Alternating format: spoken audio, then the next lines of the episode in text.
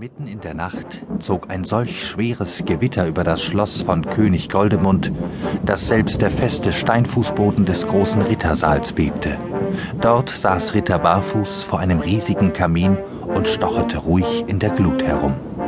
Denn ein Gewitter konnte ihn nicht erschrecken, das tat sein Bruder Lächelippe schon, als er in grellbunten Sachen zur Tür hereintrat. Ist schon wieder Karneval, Lächelippe? Lächelippe ließ sich auf den Holzstuhl neben Barfuß fallen. Nein. Warum siehst du dann aus wie ein Paradiesvogel? Ich werde morgen Prinzessin Herrlichpracht besuchen und sie wird vor Freude umfallen, wenn sie mich in meinen schönsten Kleidern sieht. Wenn sie nicht vorher schon beim Gestank von deinem Duftwasser umkippt. Oh, du kennst doch nur den Geruch deiner Käsefüße. Die riechen viel schlimmer. Dann weiß ich wenigstens immer, dass meine Füße noch da sind. Halt sie lieber nicht so nah an den Kamin. Sonst gibt's eine Stichflamme.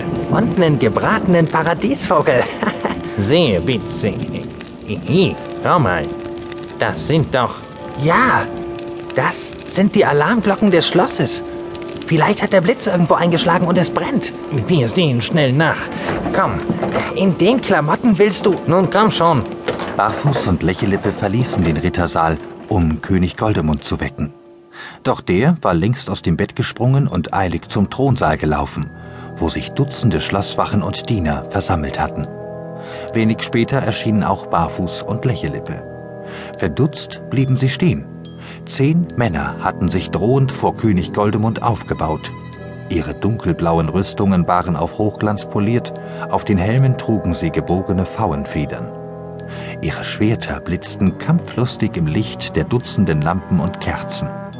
Schnell griffen auch Barfuß und Lächelippe zu ihren Schwertern, doch König Goldemund schüttelte den Kopf.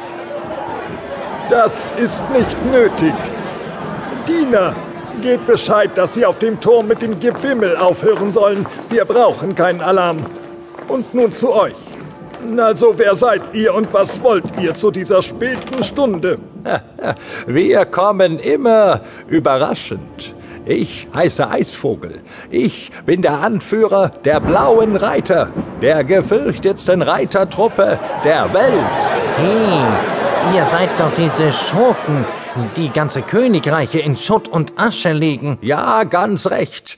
Wir plündern eure Häuser, wir legen überall Feuer und vergiften eure Brunnen. Und ihr werdet auf den Knien um Gnade betteln. Es sei denn. Es sei denn, was? Ihr König Goldemund dankt sofort ab und überlasst uns euer Land.